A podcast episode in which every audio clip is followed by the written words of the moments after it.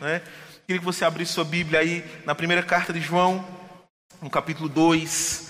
Primeira carta de João, capítulo 2, para aqueles irmãos que estão nos visitando nessa noite, né? Aquelas pessoas que estão nos visitando, nós estamos em uma série de sermões sobre a primeira carta de João. Nós temos exposto essa carta versículo por versículo e hoje então chegamos ao capítulo 2, versículo 29, finalzinho, né? O último versículo do capítulo 29 e o 3 até o 3, versículo 10. Então você abra sua Bíblia aí em 1 João, capítulo 2, versículo 29 ao 3, versículo 10. Assim diz a palavra do Senhor. João 2, 29.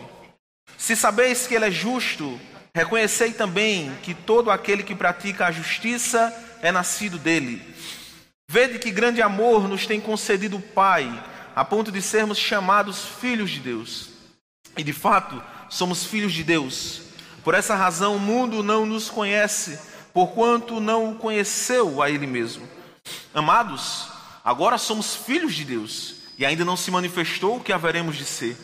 Sabemos que quando Ele se manifestar, seremos semelhantes a Ele, porque haveremos de vê-lo como Ele é. E assim mesmo se purifica todo que nele tem esta esperança, assim como Ele é puro. Todo aquele que pratica o pecado transgride a lei, porque o pecado é a transgressão da lei. Sabeis também que ele se manifestou para tirar os pecados, e nele não existe pecado. Todo aquele que permanece nele vive pecando, todo aquele que vive pecando não o viu nem o conheceu. Filhinhos, não vos deixeis enganar por ninguém. Aquele que pratica a justiça é justo, assim como ele é justo. Aquele que pratica o pecado procede do diabo, porque o diabo vive pecando desde o princípio. Para isto se manifestou o Filho de Deus, para destruir as obras do diabo. Todo aquele que é nascido de Deus não vive na prática do pecado, pois o que permanece nele é a divina semente. Ora, esse não pode viver pecando porque é nascido de Deus. Nisto são manifestos os filhos de Deus e os filhos do diabo. Todo aquele que não pratica justiça não procede de Deus, nem aquele que ama ao seu irmão. Amém. Vamos orar? Pai, nós acabamos de ler a tua palavra, e essa palavra inerrante, infalível, autoritativa e inspirada. Por isso precisamos da iluminação do teu Santo Espírito para compreendê-la. Por isso queremos clamar a ti, desvenda os nossos olhos, para que contemplemos as maravilhas da tua santa lei. Fala conosco, Senhor nessa exposição da palavra, que o Senhor se apiede de nós e que sejamos impactados pelo teu poder, em nome de Jesus. Amém. Como você já viu aí na descrição do vídeo, o nosso tema hoje é a bênção de sermos filhos de Deus. A bênção de sermos filhos de Deus. Há um ditado muito popular que as pessoas costumam dizer assim, né? eu também sou filho de Deus. Né? Geralmente, elas dizem isso quando estão reivindicando alguma coisa que todos, um direito que todos têm. E aí, de repente, todo mundo está fazendo alguma coisa, todo mundo uh, tem um direito de fazer algo, e aí logo alguém vem e diz essa frase: Ei, eu também sou filho de Deus. Mas a pergunta é: será realmente que todo mundo é filho de Deus? A Bíblia deixa claro, irmãos, que todos nós somos criaturas de Deus. Mas entre ser criatura de Deus e ser filho de Deus, há uma grande diferença. O diabo, por exemplo, é uma criatura de Deus. Mas será que nós podemos dizer que o diabo é um filho de Deus? Obviamente que não. Ele é uma criatura, mas não é um filho de Deus, porque ambos são muito diferentes. Assim também é em relação aos seres humanos. Todos os seres humanos são de fato criaturas de Deus mas nem todos os seres humanos são filhos de Deus. Aliás, eu vou mais longe. A Bíblia chama, chega a chamar algumas pessoas de filhas do diabo. E observe que, por mais que isso seja chocante para nós, essa é uma verdade bíblica. A Bíblia chega a chamar alguns de filhos do maligno. Por exemplo, na parábola que o próprio Jesus contou do trigo e do joio, ele disse que a boa semente eram os filhos do reino, enquanto a má semente, ou o joio, Jesus diz que eram então os filhos do maligno. Então veja, Jesus chama algumas pessoas de filhos do maligno. Em João capítulo 8, versículo 44, o mesmo Jesus vai dizer aos fariseus que estavam lhe ouvindo: Vós sois do diabo. E Jesus diz que é o vosso pai e quereis satisfazer-lhes os desejos. Vejam, irmãos, não é Paulo, não é Pedro, não é João, é Jesus que está dizendo isso. Jesus está falando com os fariseus e chama os fariseus de filhos do diabo. Eu sei que isso é pesado, principalmente quando nós olhamos para Jesus e muitas pessoas veem a face de Jesus somente como aquele que era o amor, somente aquele que pregou o perdão, aquele que pregou coisas boas, mas isso saiu dos lábios de Jesus. Ele chama os fariseus de filhos do diabo. Em Atos capítulo 13, versículo 10, Paulo da mesma forma chama Elimas, o mágico, de filho do diabo. E o texto que lemos 1 João capítulo 3, versículo 10, João vai dizer que existe um contraste entre os filhos de Deus e os filhos do diabo. Então, em outras palavras, irmãos, é impossível que alguém seja filho de Deus e filho do diabo ao mesmo tempo. Ou você é filho de um, ou você é filho de outro. Não tem como você dizer eu tenho dois pais. Não tem como você dizer, ora eu sou filho de Deus, ora eu sou filho do diabo. Não tem como. Em resumo, toda pessoa que existe neste mundo pode dizer: Eu sou criatura de Deus. Todos nós fomos criados por Deus. Todos nós fomos criados pela mão de Deus, ainda que por um efeito indireto. Mas para nos tornar filhos de Deus é necessário algo mais. Em João capítulo 1, versículo 2, João diz: A todos quantos o receberam, deu-lhes o poder de serem feitos filhos de Deus. Ou seja, há uma ligação aqui entre o compromisso com Jesus e a nossa filiação. A todos quantos o receberam, deu-lhes o poder de serem feitos filhos de Deus. Ou seja, há muitas pessoas que são criaturas de Deus, mas para ser filho é necessário um compromisso com Jesus. É a partir do crer em Jesus do assumir um compromisso com Jesus, que nós então somos inseridos na família de Deus. E aí então, como filhos de Deus, irmãos, vem agora os nossos direitos, os nossos privilégios e também os nossos deveres. É um pouco sobre isso que eu gostaria de falar nesta noite. O texto que nós lemos fala exatamente sobre privilégios e deveres que nós temos como filhos de Deus. Por isso, meu tema, a bênção de ser filho de Deus. Ser filho de Deus é uma bênção e não é uma bênção para todos. Ser filho de Deus é uma bênção, mas é uma bênção também que vem consigo mesma, envolvida, cheia de deveres, não apenas com privilégios, mas com uma expectativa do nosso viver, do nosso andar. E nesse texto que nós lemos, irmãos, João trata dessa bênção de ser filho de Deus, apontando para três direções: para o passado, para o presente e para o futuro. Em outras palavras, João está falando sobre as marcas de um filho de Deus. E essas marcas elas apontam para esses três aspectos do tempo. Um lado ela olha para trás, para o passado, por outro lado ela olha para o presente e depois então ela olha para o futuro. Vejamos aqui esses três aspectos no texto que nós lemos. Em primeiro lugar, João deixa claro de que se nós somos filhos de Deus, é porque um dia Deus nos amou no passado. Essa é a verdade que João fala. Se nós somos filhos de Deus, é porque um dia Deus nos amou no passado. Veja como ele começa o versículo primeiro, chamando, nos chamando a contemplar o amor de Deus. Observe comigo. É, capítulo 3, versículo 1. Vede que grande amor nos tem concedido o Pai. Veja, João está chamando aí, vem cá, chega, vem cá. Contempla que grande amor. Olha para cá, vê que grande amor Deus teve por nós. João está nos convidando a contemplar, a olhar para este amor de Deus. Por que, que João faz isso? Porque a nossa tendência é focar nas coisas ruins que nos acontecem. Deus pode fazer 99 por nós, se Ele não fizer um, a nossa mente tendenciosa foca naquele um que deixou de fazer. Nós deixamos de olhar para os 99 que Deus nos deu e sempre fica, mas Deus não me deu aquilo, Deus não fez aquilo, mas aquilo de ruim aconteceu conosco. João, conhecendo essa nossa tendência, ele diz: Vem cá, chega, vede com que grande amor o Senhor nos amou.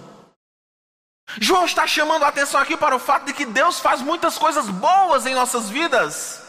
E ainda que o nosso foco muitas vezes esteja nas coisas ruins que nos acontecem, João diz: contempla agora, tira um momento, olha para o amor de Deus, olha para aquilo que Deus tem feito em nossas vidas. Observe que João não diz apenas olhe para o grande, para o amor de Deus, mas ele qualifica esse amor para o grande amor de Deus. Foca no grande amor de Deus. Aqui João está contrastando mais uma tendência errônea nossa, que é medir o amor de Deus a partir das bênçãos materiais que Deus nos dá.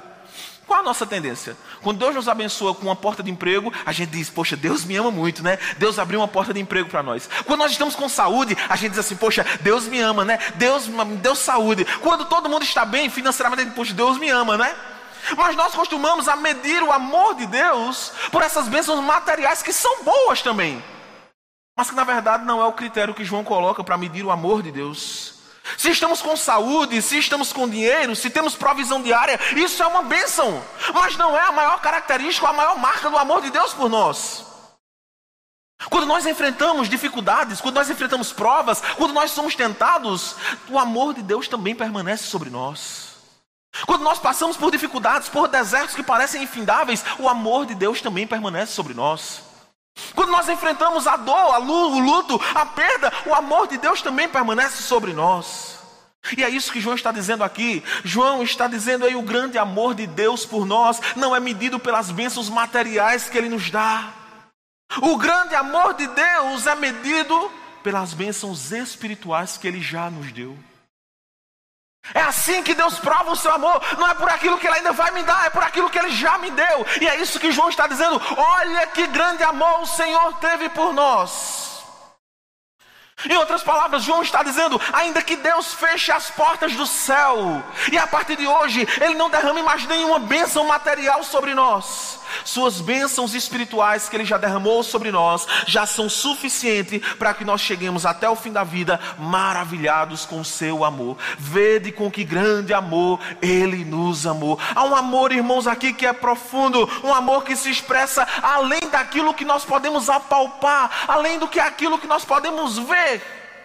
E aqui, irmãos, que ele vai desvendar para nós o grande mistério da grande bênção, da bênção da adoção. Deus nos adotou. É isso que João está dizendo aqui. O grande amor de Deus, segundo João, se expressa em sermos chamados filhos de Deus. Veja que maravilha. Continue lendo comigo o versículo primeiro. Vede que grande amor nos tenha concedido o Senhor, a ponto de sermos chamados filhos de Deus. E de fato somos filhos de Deus. Oh, pensa comigo. Você que é pai, você que é mãe, você sabe que no relacionamento entre pai e filho, biológico, então há um amor que é natural. Um amor que flui naturalmente do fato de você saber que ali há um pedaço de você. Às vezes, quando Esté está dormindo assim, eu acredito que nós não somos os únicos que fazemos isso, né? Mas como pai, eu acho que todos os pais fazem isso. Olham para aquele menino e dizem assim: Meu Deus do céu, como é que pode? Tem um pedaço meu ali. Né? Aí isso acontece conosco. Eu olho para Monique, Monique olha para nós, nós ficamos assim, sabe, bestificados, estarrecidos, olhando para aquela beleza. Né? E nós dizemos, meu Deus, coisa linda. Há um pedaço meu, há um pedaço dela. E existe uma relação natural entre eu e a minha filha, entre a minha esposa e a nossa filha. Mas aqui tem um detalhe: no relacionamento adotivo, você não tem essa relação natural. Quando um pai vai a um orfanato e adota uma criança, ou então alguém que é deixado na porta, ou sei lá como, você não tem um amor que é natural, não tem uma relação natural ali, não é parte de alguém, não. A criança adotiva, a princípio, é um estranho, é alguém que chegou, que não fazia parte inicialmente.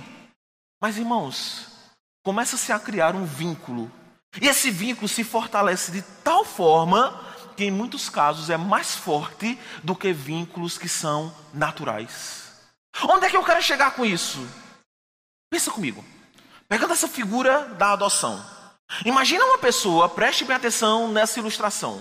Imagina uma pessoa que chega a um orfanato e encontra diversas crianças lá, crianças que foram abandonadas. E ela encontra essas crianças e tem uma daquelas crianças ali, uma delas que é virada, cheia de problemas. E para completar, aquela criança que é virada trata mal aquela pessoa que foi lá para adotar. Imagina só. Só que é exatamente esta criança que é virada, é esta criança que é problemática, que é exatamente adotada por aquela pessoa. O que é isso? Isso é uma prova maior de amor. Por quê? Porque apesar da criança ser virada, apesar da criança me insultar, apesar da criança não me respeitar, aquela pessoa vai lá e adota aquela criança. O que é isso? É um amor de adoção. Isso aqui é um pouco daquilo que Deus fez conosco. O que foi que Deus fez conosco? Nós éramos seus inimigos. Nós vivíamos fugindo da Sua graça, nós vivíamos fugindo da Sua presença, nós amávamos o pecado, nós afrontávamos a santidade, mas Deus, em Sua infinita sabedoria, em Sua infinita graça, Ele vai lá, nós que éramos problemáticos, insultávamos várias vezes, mas Ele vem e nos adota, nos traz para a Sua família, nos ama, nos abençoa, derrama bênçãos sem medida sobre nós, por isso que João diz: Vede com que grande amor o Senhor nos amou. Nós éramos aquela criança que ele vai, estávamos lá no orfanato, é, entre aspas, falando aqui, figurativamente falando, e nós estávamos lá, fugíamos da presença dele, insultávamos, dizemos, nós não queremos. Mas mesmo assim ele nos amou e nos adotou. Por isso que João diz: Vem, vede com que grande amor ele nos amou. Veja que grande amor Deus tem por nós. Ei, preste atenção. Deus não me adotou porque previu que eu ia ser um pastor. Não. Deus não lhe adotou porque previu que você ia ser um crente consagrado, porque previu que você ia ser um cristão dedicado, sincero, não. Deus lhe adotou, mesmo sabendo que se ele não lhe adotasse, você iria para o inferno. A nossa adoção não é pelo que nós éramos, a nossa adoção era apesar do que nós éramos, apesar do que nós fazíamos. Por isso é uma grande prova de amor de Deus. Por isso que João fica boquiaberto com essa prova do amor de Deus. Por isso que João nos convida, diz: Vede com que grande amor o Senhor teve por nós. Por isso que João nos convida a contemplar este amor que era um amor eterno, um amor imenso, um amor sacrificial. Esse amor que Paulo diz, diz em Efésios 3,19, que é um amor que excede todo entendimento, é um amor que nós sentimos um amor que nós experimentamos, mas um amor que nós não conseguimos explicar. Como explicar o amor de Deus? Como explicar Jesus ter morrido por mim na cruz? Como explicar isso? Como explicar o porquê de Deus ter feito isso por mim? Não tem como explicar. Simplesmente dizer que nós éramos filhos da ira e da desobediência, mas agora nós nos tornamos filhos de Deus. Nós éramos pobres e desgraçados, mas agora nós somos herdeiros de Deus e co-herdeiros com Cristo. Nós participamos da família mais nobre do universo. Nós podemos nos alegrar de sermos os filhos amados do Todo-Poderoso. Às vezes nós olhamos para tantas famílias famosas, nós olhamos para tantas famílias que têm tanto dinheiro, tanto status, e aí muitas pessoas são tentadas a dizer: Poxa, como eu queria ter nascido em uma família assim, como eu queria poder participar de uma família real. Nós participamos de uma família real porque nós somos filhos do Deus Todo-Poderoso, o Rei dos Reis. E por isso, irmãos, João diz: Vede com que grande amor o Senhor nos amou. Como filhos de Deus, nós temos intimidade com o nosso Pai Celeste. Paulo diz: nós podemos chamá-lo Abba Pai, Paizinho. Não precisamos de protocolo para chegar diante do Senhor. Não precisamos de pedir autorização, de falar com Gabriel, com Miguel, com as miríades celestiais para marcar um horário. Precisamos apenas dizer Pai, e Ele está ali à nossa disposição. Porque nós somos filhos. Como filhos, nós recebemos as boas dádivas do nosso Pai. Jesus olhou para os discípulos e disse: Qual de vocês? Se o filho pede pão, dá uma pedra. Se o filho pede um peixe, dá uma cobra. Se vós que sois maus sabeis dar coisas boas aos filhos, quanto mais o Pai Celeste, se somos filhos de Deus, temos recebido boas dádivas do nosso Pai. Como filhos de Deus, nós somos também disciplinados pelo nosso Pai. A própria disciplina é um ato de graça, é um ato de amor de Deus. O autor dos Hebreus, no capítulo 12 de sua carta, vai dizer que o pai disciplina o filho que ama. E se você está sem disciplina, então você não é filho, você é bastardo. Isso é uma bênção também da adoção. Como filhos amados, irmãos, nós viveremos eternamente junto com o nosso Pai Celestial gozando da sua presença eternamente. Então, irmãos, é por isso que João está aqui boquiaberto e nos chama e diz: Ei, vem para cá, contempla o grande amor que Deus teve por nós. E aí, irmãos, a bênção da adoção, ela traz pelo menos duas implicações para a nossa vida. Primeiro, preste bem atenção, nós não precisamos de reconhecimento dos homens para que sejamos satisfeitos. Veja como João termina o versículo primeiro aqui. Ele diz: Por esta razão, porque somos filhos de Deus, o mundo não nos conhece. Não nos conhece. porquanto não conheceu a ele também. Veja, João diz aqui: ei, o mundo não nos conhece, ou seja, o mundo corrompido, aquele mundo que já tratamos em um sermão anterior, não nos reconhece, não nos valoriza, não nos ama. Mas João diz: o que importa? Deus nos amou. Deus nos abençoou. Importa? Deus nos reconhece. E João diz: o amor de Deus é suficiente. Nós não precisamos do amor do mundo para sermos satisfeitos. Sabe, tem muitas pessoas que estão em uma constante. Uh, um, um, constante vazio existencial. Elas dependem, como nós falamos hoje pela manhã, né, um pouco, das curtidas na internet para estarem satisfeitas. Elas, elas dependem dos elogios dos homens para estarem satisfeitas. Você não precisa disso. Não precisa. O amor de Deus é suficiente. O amor de Deus é maravilhoso.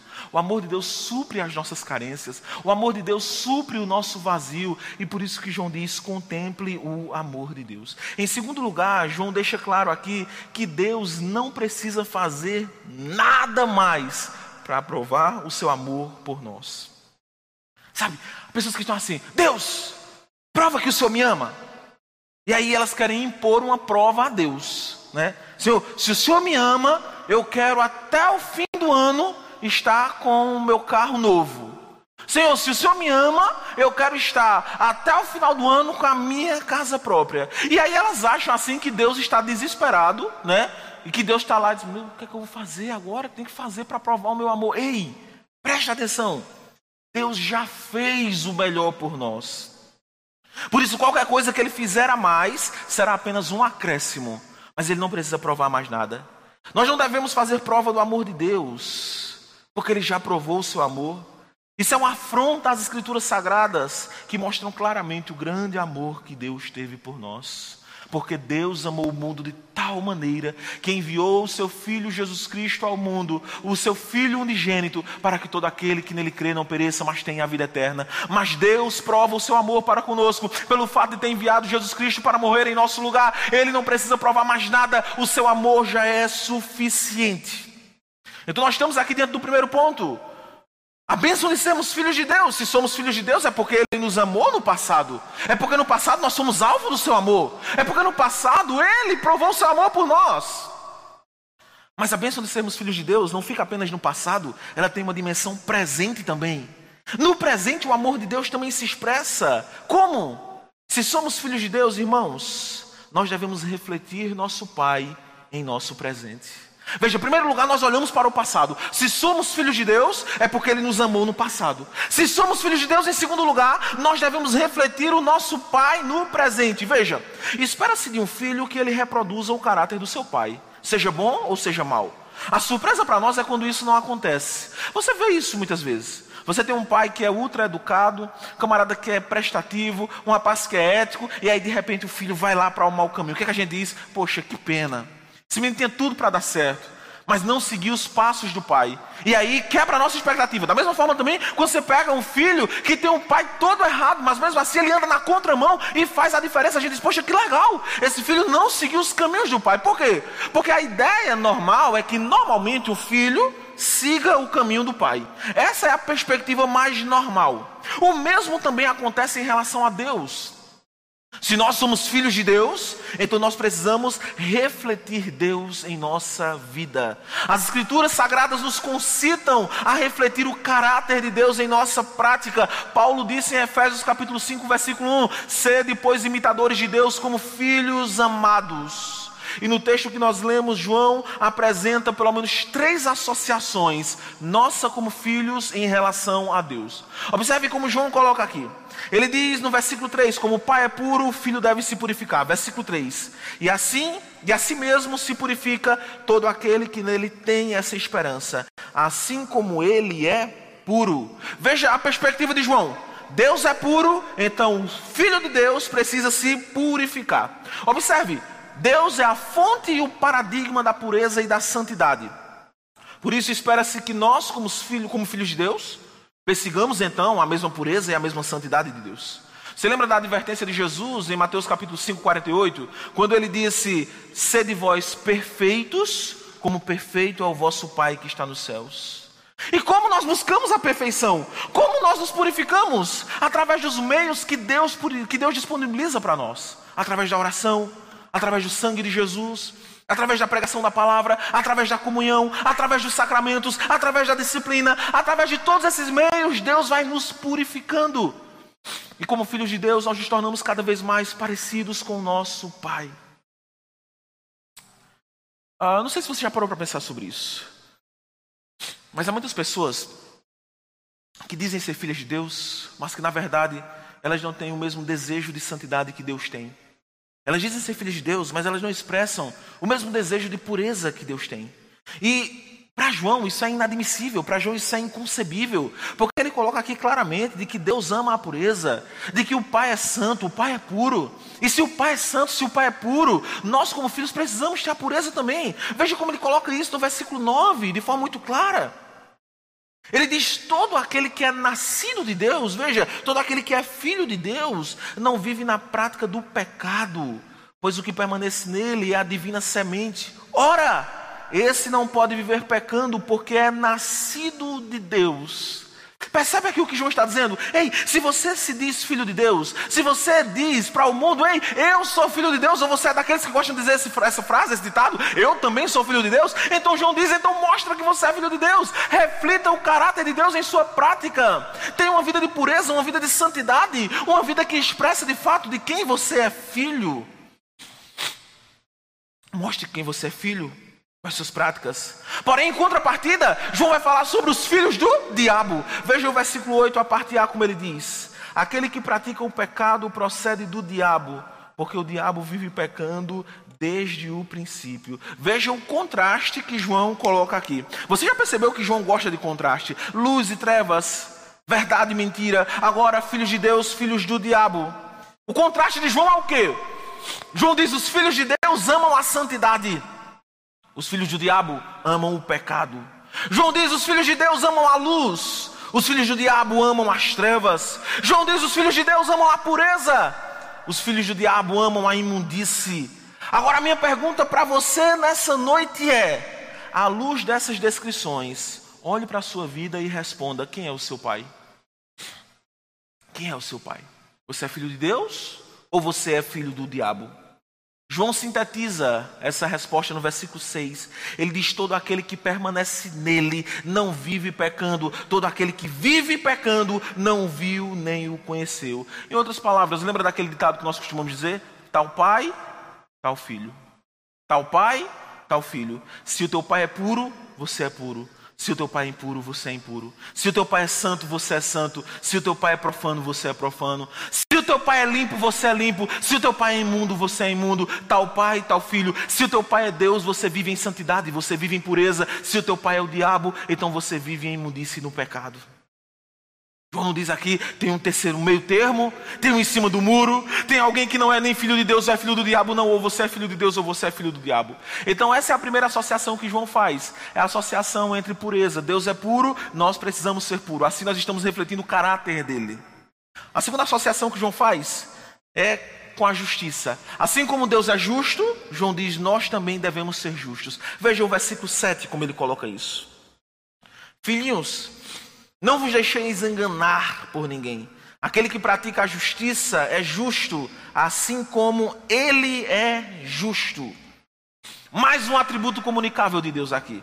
Primeiro ele falou sobre a pureza, a santidade. Agora ele fala sobre a justiça. Deus é a fonte e o paradigma da justiça. Nenhuma injustiça é compatível com o seu caráter. E ele nos justifica, ou seja, ele imputa a justiça de Cristo a nós. Veja, foi isso que aconteceu conosco. O apóstolo Paulo disse que nós somos justificados por meio da fé. Por meio da fé, Deus imputou a justiça de Cristo sobre nós. Então, uma vez que o Pai é justo, uma vez que a justiça de Cristo foi imputada sobre nós, então é inadmissível o cristão que não pratica a justiça. É inadmissível o cristão que vive em uma constante injustiça. Paulo diz, entre a armadura da fé, que uma, da, uma das partes da armadura é a couraça da justiça. Nós nos revestimos com a couraça da justiça. Jesus disse em Mateus capítulo 5, versículo 20: Se a vossa justiça não exceder em muito a dos fariseus e a dos escribas, jamais entrareis no reino dos céus. Ei, Se a justiça é uma marca de Deus, ela também deve ser uma marca dos seus filhos. Não tem como você dizer que é filho de Deus se você vive uma vida de injustiça, uma vida de impunidade. No capítulo 2, versículo 29, que foi o primeiro versículo que nós lemos de João, João expressa a justiça como marca do Filho de Deus. Você voltar, ele diz o seguinte: se sabeis que ele é justo, se sabeis que ele é justo, que Jesus é justo, que o Pai é justo, reconhecei também que todo aquele que pratica a justiça é nascido dele. E é seguindo a mesma lógica que no versículo 10 ele coloca a justiça como uma marca que distingue, que faz separação entre o filho de Deus e o filho do diabo. Capítulo 3, versículo 10, ele diz: Nisto são manifestos os filhos de Deus e os filhos do diabo. Todo aquele que não pratica a justiça não procede de Deus, nem aquele que não ama a seu irmão. Já parou para pensar o que é isso, irmão? Parou para pensar o que é isso? Quantas pessoas que dizem com a boca eu sou filho de Deus? Quantas pessoas que batem no peito e dizem eu também sou filho de Deus, mas que vivem uma vida marcada pela injustiça? Mas que vivem uma vida que não reflete a santidade do caráter de Deus em seus corações. E com a boca você pode dizer o que você quiser, com a boca você pode até dizer que você é o próprio Deus, quanto mais o Filho de Deus. Mas uma coisa é o que você diz, outra coisa é o que você é. Uma coisa é o que nós dizemos, outra coisa é o que nós demonstramos ser. João diz aqui, e você que tem acompanhado essa série de sermões desde o início, você tem percebido que João está aqui querendo saber. Eu não quero saber o que você diz, eu quero saber o que você é. Alguém já disse: o que você faz fala tão alto aos meus ouvidos que eu não consigo ouvir o que você diz. Repito, alguém já disse: o que você faz fala tão alto aos meus ouvidos que eu não consigo ouvir o que você diz. Quando você demonstra santidade, demonstra justiça, você não precisa ficar dizendo, eu sou filho de Deus, porque Deus lhe reconhece, os céus lhe reconhecem, o mundo lhe reconhece como filho de Deus. Terceira associação que João coloca é uma associação entre o conhecimento de Deus e o conhecimento de nós. Veja o versículo primeiro, a parte B, finalzinho. Ele diz assim: Por esta causa, porque nós somos filhos de Deus, o mundo não nos conhece porquanto não o conheceu a ele mesmo. Veja, uma vez que nós refletimos a pureza de Deus, uma vez que nós refletimos a justiça de Deus, esses valores são contrastantes com o mundo. Há um contraste frontal entre o filho de Deus e o filho do mundo, entre a ética do reino e a ética do mundo. O mundo corrompido não nos aplaude, o mundo corrompido, pelo contrário, nos critica. Aliás, eu sempre digo que o mundo é inconformado com o cristão. O mundo é inconformado conosco. Se você é alguém que quer viver em santidade, que quer fazer a diferença, o mundo vai olhar para você e vai dizer o seguinte: você só quer ser o santo. Aí se você diz, tá, então eu vou pecar. Aí o mundo vai dizer, e você não é crente? Ele sempre vai estar inconformado. Por quê? Porque o mundo não nos conhece. O mundo não nos entende. O mundo não nos aplaude. O mundo não reconhece quem nós somos. Toda pessoa, irmãos, que diz que ama a Deus, mas não ama o mundo, mas vive de acordo com a ética do mundo, é alguém que precisa repensar o seu amor por Deus. Há muitas pessoas que dizem que amam a Deus, há muitas pessoas que dizem que são filhas de Deus, mas esse amor que elas têm por Deus é um amor condicionado ao fato de que Deus sempre esteja pronto para me proteger. E aí, quando Deus protege, ela diz: Deus é meu pai, né? E aí, quando Deus abençoa, é, Deus é meu pai. Mas quando Deus interfere na vida dela e diz assim: Eu quero que você viva assim, ela diz: Ei Deus, eu não te dou autoridade para intervir na minha vida. Elas querem um pai que seja um pai bonachão. Aquele pai que sempre está pronto para dar, mas nunca pede nada.